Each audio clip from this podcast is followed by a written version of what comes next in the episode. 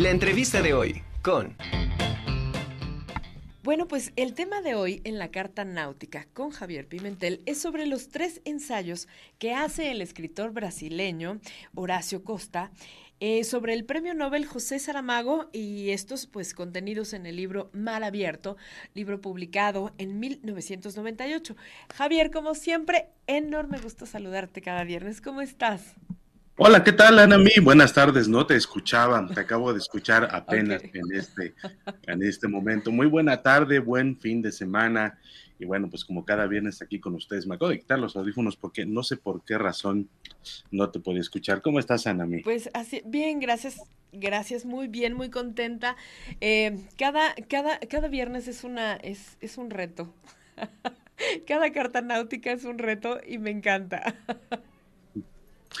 Sí, bueno, hoy vamos a hablar de, eh, a propósito de, tres ensayos escritos por Horacio Costa eh, sobre la obra de José Saramago. Y es que, eh, bueno, este pasado 16 de noviembre, Ana, mí se cumplió el centenario de José Saramago, este escritor fallecido en 2010. Pero es significativo que el libro del que vamos a hablar el día de hoy, o de por lo menos de los tres ensayos que incluye este libro que es Mar Abierto, se publicó en 1998. La primera eh, edición de Mar Abierto es de 1998. Eh, el año en el que José Saramago recibió el Premio Nobel de Literatura.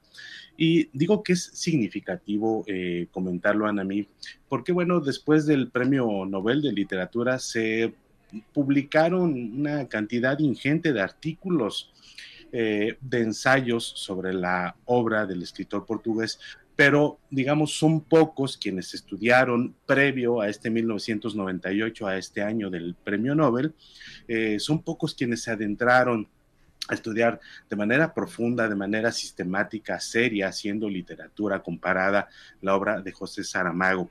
Eh, este otro libro que, tengo aquí, que es José Saramago, El periodo formativo, es la tesis doctoral de Horacio Costa mm. y eh, en los cuadernos de Lanzarote de José Saramago, que en el primer volumen que va del año 93 al 95 menciona justamente a este eh, escritor que además es traductor, que además es poeta académico aquí en la UNAM y también en Brasil, eh, menciona que justo le acababa de enviar eh, su tesis doctoral que después se publicó en forma de libro y en 1998 apareció este Anami, este que vemos aquí, eh, Mar, Abierto, que son ensayos sobre literatura brasileña, portuguesa e hispanoamericana. Y eh, pues hay un montón de autores que desfilan por aquí, está Borges, está Rulfo, Octavio Paso, Juan Inés de la Cruz, en fin, este, una cantidad interesante de escritores, este Reinaldo Arenas también aparece aquí, pero Horacio Costa le va a dedicar tres ensayos a José Saramago. Y digo, es significativo el año porque es 1998. A, a esa fecha, bueno, pues en realidad había pocos estudios eh, que trataran a profundidad la obra de José Saramago. El primero de estos ensayos, em, que es eh, eh, interesantísimo porque habla sobre la posmodernidad literaria en, Portugal y, Horacio Costa va a poner a José Saramago o la obra de José Saramago justamente eso en el pináculo de la posmodernidad literaria en Portugal. Eh, a través de estos juegos intertextuales que Saramago va a llevar a cabo en el año de la muerte de Ricardo Reis, probablemente, o mejor dicho, con toda seguridad, la obra mayor dentro de un conjunto narrativo que de por sí es interesantísimo y tiene varias, varias obras maestras, pues yo creo que la obra más eh, icónica, el book insignia dentro de la obra de Saramago será siempre el año de la muerte de Ricardo Reis. Eh, y habla mucho Horacio Costa sobre el juego de la intertextualidad como, digamos, como una característica inherente a la posmodernidad literaria. No es casual, Anami, en ese sentido que eh, eh, eh, Ricardo Reis, este heterónimo de Fernando Pessoa, a quien Saramago hace regresar al Portugal de 1936.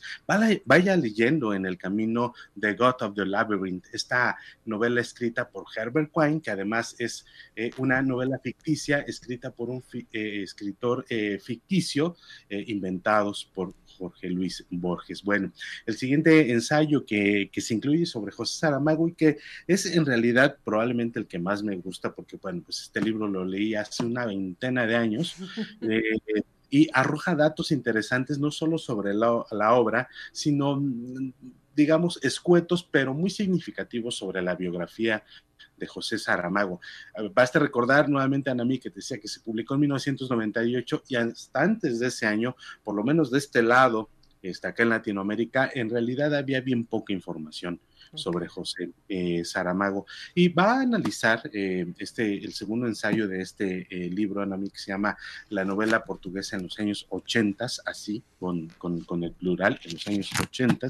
la obra de José Saramago también, a partir de cuatro novelas interesantísimas, bueno, pues ya la mencionada El año de la muerte de Ricardo Reis, Memorial del Convento, que es una novela de 1982 buenísima, ¿no? Este, eh, eh, expresión también, por otro lado, del barroco literario europeo y en este caso del barroco literario portugués. Eh, la balsa de piedra, que es no sé qué opinarán los lectores de Saramago. A mí no es que no me guste, pero me parece que no es una de sus grandes novelas e Historia del Cerco de Lisboa, que sí me parece que es también una obra significativa dentro del conjunto eh, narrativo de José Saramago. Y un último ensayo, este, breve, eh, sobre José Saramago y su relación con la novela histórica portuguesa. Y aquí lo que va a destacar Horacio Costa, y que es muy interesante, es el tono digresivo que tiene la prosa de José Saramago. Para quienes estén familiarizados con la obra del escritor portugués, bueno, pues eh, sabrán que justo este narrador, esta presencia omnipresente en las obras de José Saramago, de pronto va a ser una especie de pausa para reflexionar sobre aquello que está narrando, para tratar de tender al lector algunas alternativas sobre la circunstancia de sus personajes y que es un tono característico que, digamos, va a engarzar la obra de, de José Saramago con autores precedentes que también se encargaban de revisar digamos, de alguna manera la historia eh, de eh, eh, la historia portuguesa, bueno, propia, digamos, de su literatura. Pero aquí, este, a mí me gustaría hacer un paréntesis para comentar también que hablaba yo al principio de esta carta náutica eh, sobre los cuadernos de Lanzarote de José Saramago, sobre sus diarios.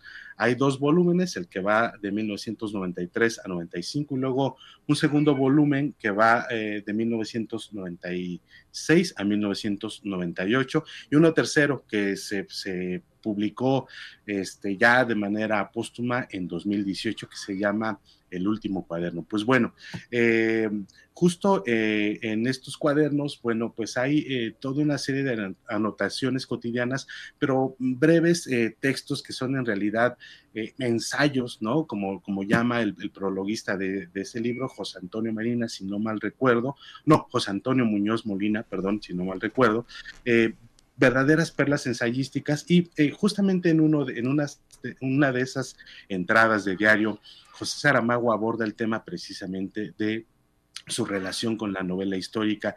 Y allí él hace hincapié en que en realidad la suya eh, no es una producción de novela histórica, sino más bien en todo caso es todo lo contrario, está en, las antípodas eh, de la novela histórica, porque él no sigue la historia, toma hechos históricos en realidad para desdecir la historia. Eso, bueno, pues valga, valga esta acotación también un poco para eh, robustecer a veces estas lecturas que uno hace de textos tan interesantes como el que presentamos, como los que presentamos hoy, Anami, este, que contiene este libro de Horacio Costa.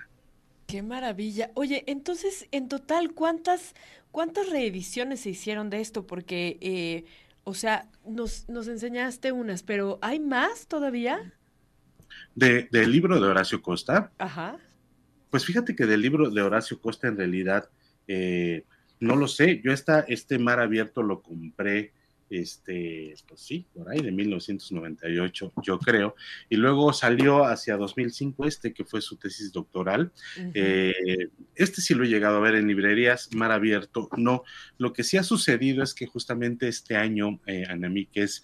Eh, el centenario de Saramago, pues hubo toda una serie de exposiciones, este, reediciones, eso sí. de la propia obra de Saramago. Yo he visto muchas en la librería, no las he comprado porque justo aquí a mis espaldas tengo pues prácticamente la totalidad de la obra de Saramago, menos las novelas, este, digamos, de, esas parábolas que Saramago escribió eh, en la década de del 2000, que me parece que ya no son representativas de lo mejor de su producción. Tengo algunas, no todas, pero de todo lo anterior lo tengo y las últimas novelas con toda seguridad también. Pero bueno, se reeditaron este año varios títulos que ya estaban agotados con la leyenda de Saramago 100. Este, me, gustaría tenerlos nada más por las portadas, este, pero bueno como te decía yo, aquí justo a mis espaldas tengo eh, una buena este, buena parte de la obra de, Saramago, no la totalidad, porque estoy este, con la excepción de estas novelas que te comento, pero muchas de ellas firmadas por el autor y eso, bueno, pues siempre será. No, este, bueno un, este, una, un vínculo sentimental que me une a estas ediciones. Sí, no, qué maravilla. Yo quiero conocer ese espacio, ¿eh? No, se me hace, está increíble. Y aparte, ¿sabes qué? Después me gustaría platicar contigo, eh, bueno, que nos platicaras acerca sobre, sobre las reediciones de, no solamente de Saramago, sino de muchos otros autores.